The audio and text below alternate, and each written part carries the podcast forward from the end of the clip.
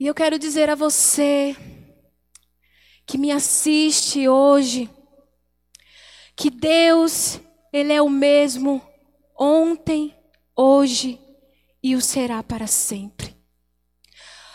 Ninguém pode impedir o agir do Senhor. O mesmo Deus que olhou para a terra e viu que ela era sem forma e vazia, mas que por meio da Sua palavra tudo se formou. O mesmo Deus que prometeu um filho a Abraão, mesmo sendo ele e a sua mulher Sara já avançados de idade, e ainda por cima sendo Sara estéril, mas que de maneira surpreendente cumpriu a sua promessa, dando Isaac como herdeiro. O mesmo Deus que tirou José ali da prisão e o fez governador do Egito. O mesmo Deus que libertou o povo de Israel da opressão do Egito e das mãos de Faraó, fazendo prodígios e maravilhas. O mesmo Deus que fez cair fogo do céu e consumiu o holocausto, provando para todos que só Ele era o verdadeiro Deus. O mesmo Deus que fez pescadores de homens, pescadores de peixes, se tornarem pescadores de homens. O mesmo Deus que curou os enfermos, que tocou os leprosos, que libertou os endemoniados. O mesmo Deus que, mesmo depois de quatro dias, onde Lázaro estava ali morto, o Senhor ressuscitou de maneira surpreendente. O mesmo Deus que enviou a Jesus para morrer no meu e no seu lugar. O mesmo que desde a antiguidade não se viu nem se ouviu um Deus como esse, que trabalha de maneira surpreendentemente. Eu quero dizer a você que é o mesmo Deus que quer trabalhar na sua vida hoje. Se tão somente você abrir o seu coração para Ele. Amém? E o tema dessa mensagem é o trabalhar surpreendente de Deus, mudando vidas, transformando histórias. E nessa noite nós vamos nos desbruçar na vida de um homem cujo trabalhar de Deus foi surpreendente. Esse homem teve a sua vida totalmente mudada depois que ele teve um encontro com Jesus Cristo. E esse homem se chama Paulo. E a princípio, Paulo era conhecido como Saulo e depois de algumas pesquisas, eu trouxe aqui para vocês um pouco sobre a vida do apóstolo Paulo. Paulo era um cidadão romano, um judeu da dispersão, um israelita circuncidado, um judeu da tribo de Benjamim e membro zeloso do partido dos fariseus. Em Atos dos Apóstolos fala que quando Estevão foi apedrejado, suas vestes foram depositadas aos pés de Paulo. E logo após esse episódio da morte de Estevão, Paulo ele assumiu uma posição importante na perseguição contra os cristãos daquela época.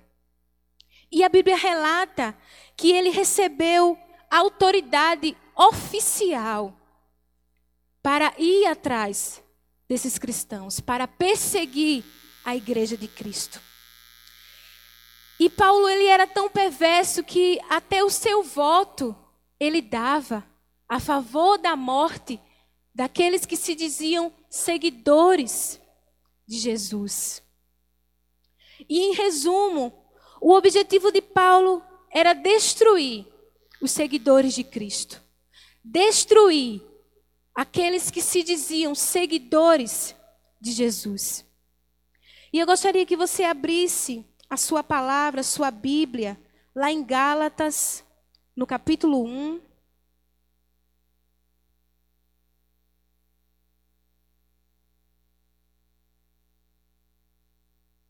Gálatas, no capítulo 1, o versículo 13 e o 14, a gente pode ver o próprio Paulo falando quem ele era.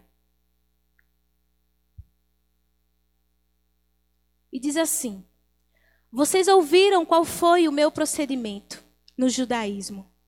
Como perseguia com violência a igreja de Deus, procurando destruí-la.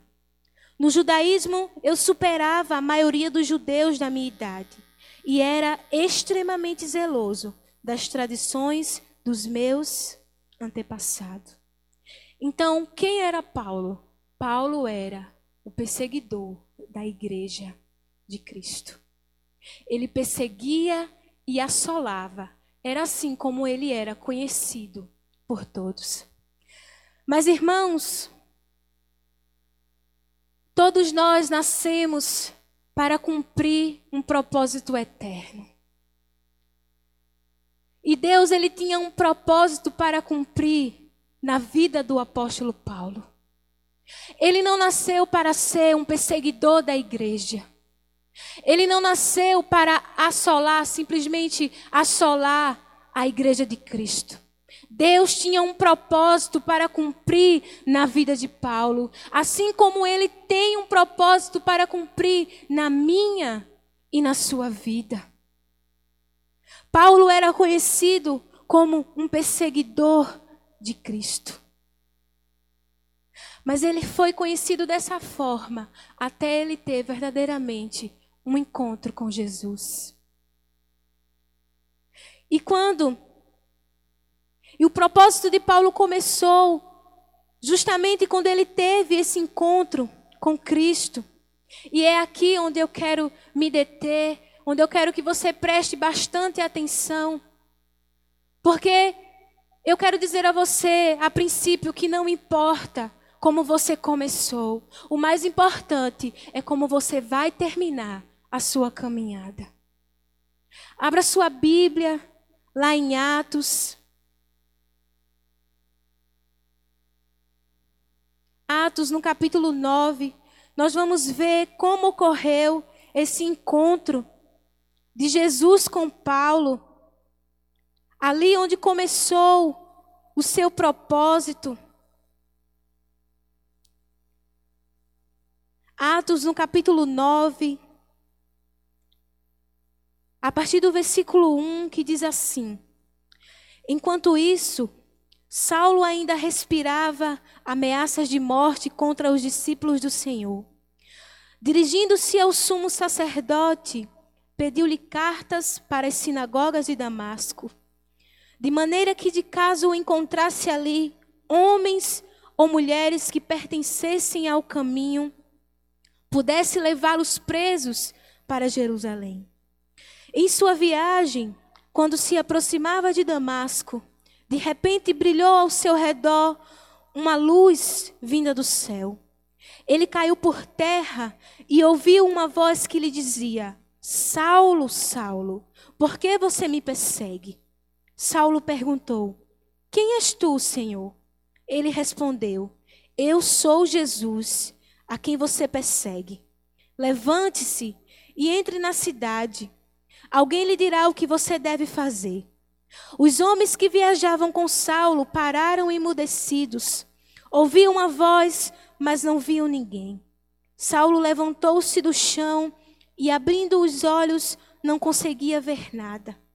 E os homens o levaram pela mão até Damasco. Por três dias ele esteve cego, não comeu nem bebeu. Em Damasco havia um discípulo chamado Ananias. O Senhor o chamou numa visão. Ananias, eis-me aqui, Senhor, respondeu ele. O Senhor lhe disse: Vá à casa de Judas, na rua chamada direita, e pergunte por um homem de Tarso chamado Saulo. Ele está orando. Numa visão, vi um homem chamado Ananias chegar e impor-lhe as mãos para que voltasse a ver. Respondeu Ananias: Senhor, tenho ouvido muita coisa a respeito desse homem e de todo o mal que ele tem feito. Aos teus santos em Jerusalém, versículo 14. Ele chegou aqui com autorização do chefe dos sacerdotes para prender todos os que invocam o teu nome. Mas o Senhor disse a Ananias: Vá, este homem é meu instrumento, aleluia, escolhido para levar o meu nome perante os gentios e seus reis, e perante o povo de Israel. Mostrarei a ele o quanto deve sofrer pelo meu nome. Então Ananias foi, entrou na casa, pôs as mãos sobre Saulo e disse: Irmão Saulo, o Senhor Jesus que lhe apareceu no caminho, por onde você vinha, enviou-me para que você volte a ver e seja cheio do Espírito Santo. Imediatamente, algo como escamas caiu dos olhos de Saulo e ele passou a ver novamente. Levantando-se, foi batizado e, depois de comer, recuperou as forças. Saulo passou vários dias com os discípulos em Damasco. Logo começou a pregar nas sinagogas que Jesus é o Filho de Deus. Todos os que ouviam ficavam perplexos e perguntavam: Não é ele o homem que procurava destruir em Jerusalém aqueles que invocavam este nome? E não veio para cá justamente para levá-los presos ao chefe dos sacerdotes? Todavia, Saulo se fortalecia cada vez mais e confundia os judeus que viviam em Damasco, demonstrando que Jesus é o Cristo. Decorrido muitos dias, os judeus decidiram de comum acordo matá-lo, mas Saulo ficou sabendo do plano deles Dia e noite eles vigiavam as portas da cidade a fim de matá-lo. Mas os seus discípulos o levaram de noite e o fizeram descer no cesto, através de uma abertura na muralha. Quando chegou a Jerusalém, tentou se reunir com aos discípulos, mas todos estavam com medo dele, não acreditando que fosse realmente um discípulo. Então Barnabé o levou aos apóstolos e lhe contou como no caminho Saulo vira o Senhor que lhe falara, e como em Damasco ele havia pregado corajosamente em nome de Jesus. Assim Paulo ficou com eles e andava com liberdade em Jerusalém, pregando corajosamente no nome do Senhor. Aqui a gente pode ver que quão surpreendente foi o encontro que Paulo teve com o Senhor Jesus. Um homem que desprezava o caminho, que vivia totalmente uma vida contrária, cheia de maldades, como a gente viu antes, ele assolava e perseguia a igreja, mas bastou um encontro com Jesus e a sua vida foi totalmente transformada. E eu gosto muito dessa passagem porque fala muito ao meu coração que a gente pode ver que nem foi tão surpreendente o trabalho de Deus na vida de Paulo, que nem os próprios cristãos daquela época estavam acreditando que ele tinha sido mudado, que realmente ele tinha tido ali um encontro com Jesus. Mas eu faço uma pergunta a você nessa noite. E não é assim o trabalhar de Deus? Quando Deus começa a trabalhar, quando Deus começa a agir, quando Deus começa a se mover nas nossas vidas, é tão surpreendente que tem gente que nem acredita. E a palavra de Deus diz lá em 1 Coríntios, no capítulo 1, do versículo 27 ao 29, diz assim: Mas Deus escolhe as coisas loucas deste mundo para confundir as sábias. E Deus escolheu as coisas fracas deste mundo para confundir as fortes. E Deus escolheu as coisas vis deste mundo e as desprezíveis e as que não são para aniquilar as que são, para que nenhuma carne se glorie perante Ele. Deus ele trabalha de forma surpreendente. E quando nós abrimos o nosso coração para Ele, quando nós dizemos sim ao propósito que Ele tem para as nossas vidas, começa a transformação de dentro para fora. Ninguém precisa entender. Ninguém precisa decidir. Ah, fulano pode ser mudado, ciclano pode ser mudado. Não. É Deus que faz em nós o querer e o realizar. É Ele que trabalha no nosso caráter. É Ele que transforma as nossas vidas, mesmo quando ninguém acredita em nós, quando ninguém nos dá valor. O Senhor nos dá o seu valor. Eu quero dizer a você que você tem valor para Deus. Não importa como se encontra a sua vida hoje, não importa quão afastado você esteja dos caminhos do Senhor. Eu quero dizer a você que onde você está, o Senhor ele encontra você, assim como ele encontrou Paulo ali, que tinha um propósito de destruir, de assolar a igreja. Mas no meio da sua caminhada, o Senhor o encontrou. E de maneira surpreendente, começou, começou a obra na vida do apóstolo Paulo. E a segunda coisa é que o verdadeiro evangelho, ele é transformador. Queridos, é impossível uma pessoa que verdadeiramente teve um encontro com Cristo permanecer da mesma forma. Seria impossível Paulo ali se encontrando, falando com o próprio Jesus, vendo a luz que estava sobre ele, que ele permanecesse da mesma forma. Impossível. Porque o verdadeiro encontro com Cristo, ele nos transforma.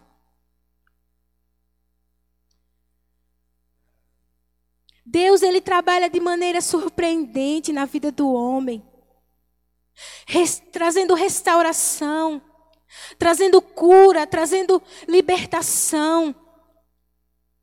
O Evangelho de Jesus é verdadeiramente uma metanoia. É uma mudança de mente, de comportamento, de ação. É uma mudança de rota. É uma mudança de caminho. Eu agora não ando mais de mãos dadas com o mundo, eu ando, ando de contramão com o mundo. Se o mundo está indo por aqui, depois que eu me encontrei com Cristo, eu vou por aqui. Porque o verdadeiro evangelho, não a religião, não, é, não a placa da igreja, mas o verdadeiro evangelho de Jesus, ele transforma as nossas vidas. E a palavra do Senhor também diz, lá em Efésios, se você está com a sua Bíblia aí aberta, abra lá no capítulo 4, do versículo 22 ao 28, nós podemos ver, mostrando aqui como verdadeiramente nós, depois que temos o um encontro com Jesus, devemos como deve ser a nossa conduta.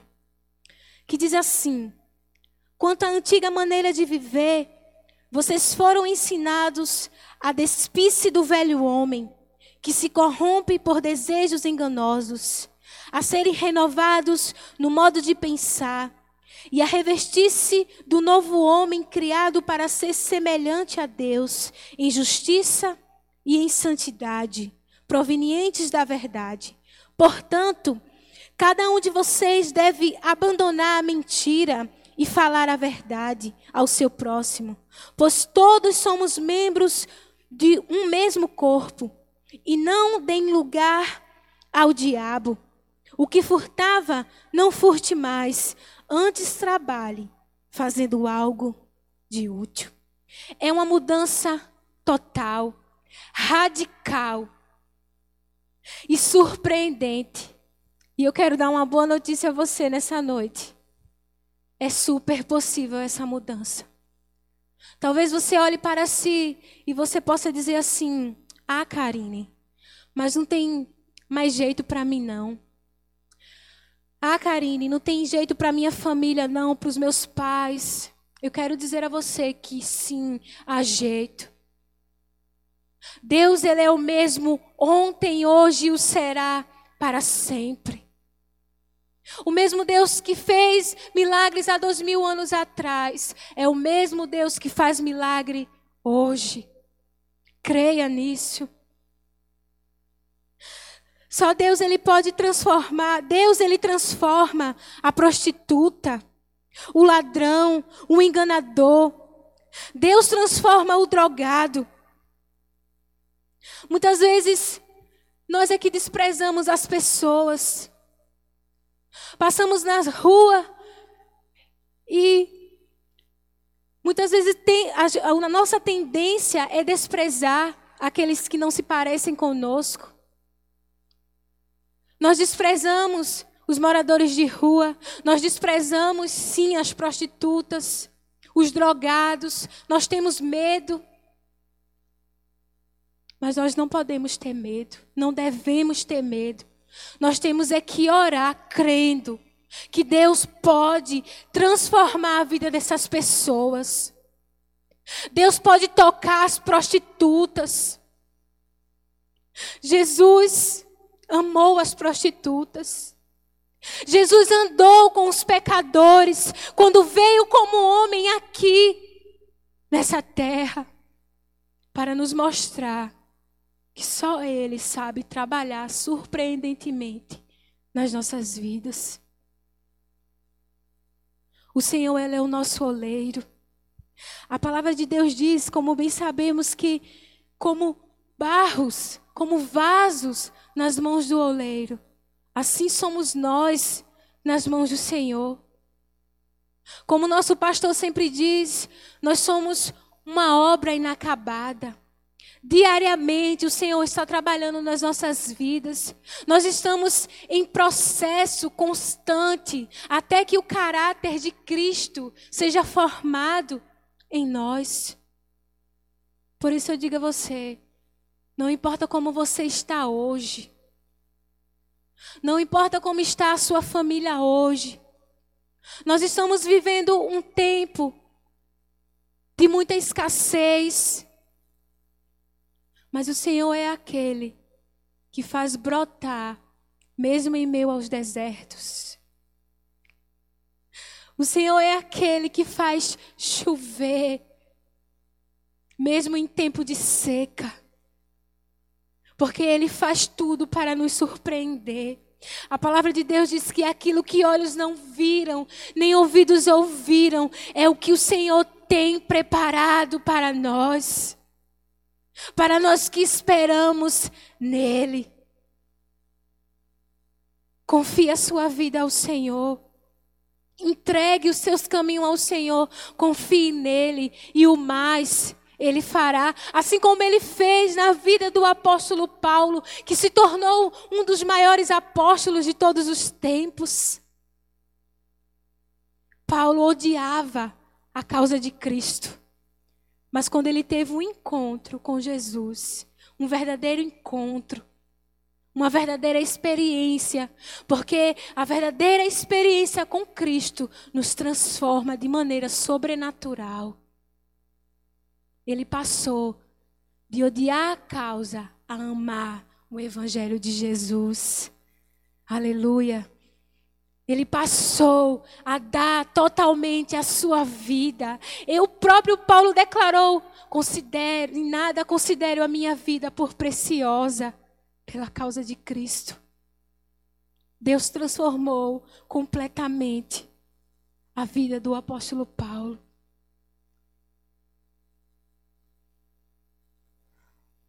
Aleluia. E último ponto que eu quero falar nessa hora é que assim como Deus transformou a vida do apóstolo Paulo e de tantos outros que a gente pode ver em Sua palavra, Talvez você conheça muitas pessoas que já tiveram uma vida transformada pelo Senhor, trabalhada pelo Senhor. Eu quero dizer a você que a minha vida também foi transformada depois que eu tive um encontro com Jesus. E assim como Ele transformou a minha vida, assim como uma certa vez lá na minha escola, onde eu estudava, ainda no ensino médio, em um culto que aparentemente tudo normal, mas foi nesse dia que o Senhor entrou no meu coração. Foi nesse dia que o Senhor começou a trabalhar na minha vida. Assim como muitos jovens de hoje em dia que buscam preencher o vazio do seu coração com as coisas deste mundo. Assim como muitos jovens acham que a verdadeira felicidade, a verdadeira, verdadeira alegria está nos relacionamentos. Está nas festas, na bebida, na prostituição, nas drogas, na sensualidade. Assim como muitas meninas acham que para ser bonita tem que estar tá mostrando o seu corpo como vitrine. Assim como muitos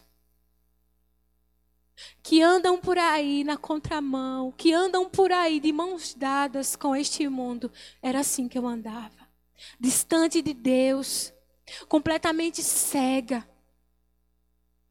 Mas quando o Senhor tocou no meu coração, quando o Senhor, quando a Sua palavra começou a entrar aqui dentro, o Senhor, Ele começou a obra na minha vida.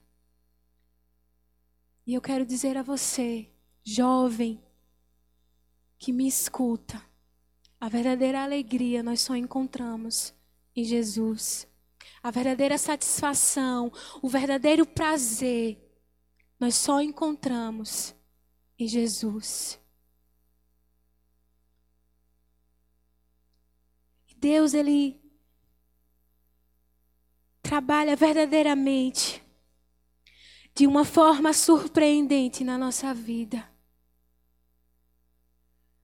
E através do trabalhar de Deus nas nossas vidas, Ele começa a trabalhar na vida de outras pessoas. Se tão somente você abrir o seu coração, tenha certeza que através de você a sua família será tocada. Os seus amigos serão tocados. As pessoas do seu trabalho, da sua escola. Porque quando Jesus nos toca, é algo que a gente não dá para guardar para nós mesmos. Quando Jesus transforma as nossas vidas, Ele faz de uma forma tão surpreendente que as pessoas olham e glorificam a Deus. E ela disse: Nossa, verdadeiramente você mudou. Só o Senhor, Ele pode fazer isso. Eu gostaria de chamar aqui o Ministério de Louvor. Nós iremos orar nessa hora. Eu me lembro que quando eu me converti, uma pessoa chegou para mim e disse assim: eu não dou uma semana a você para você estar tá no mundo de novo.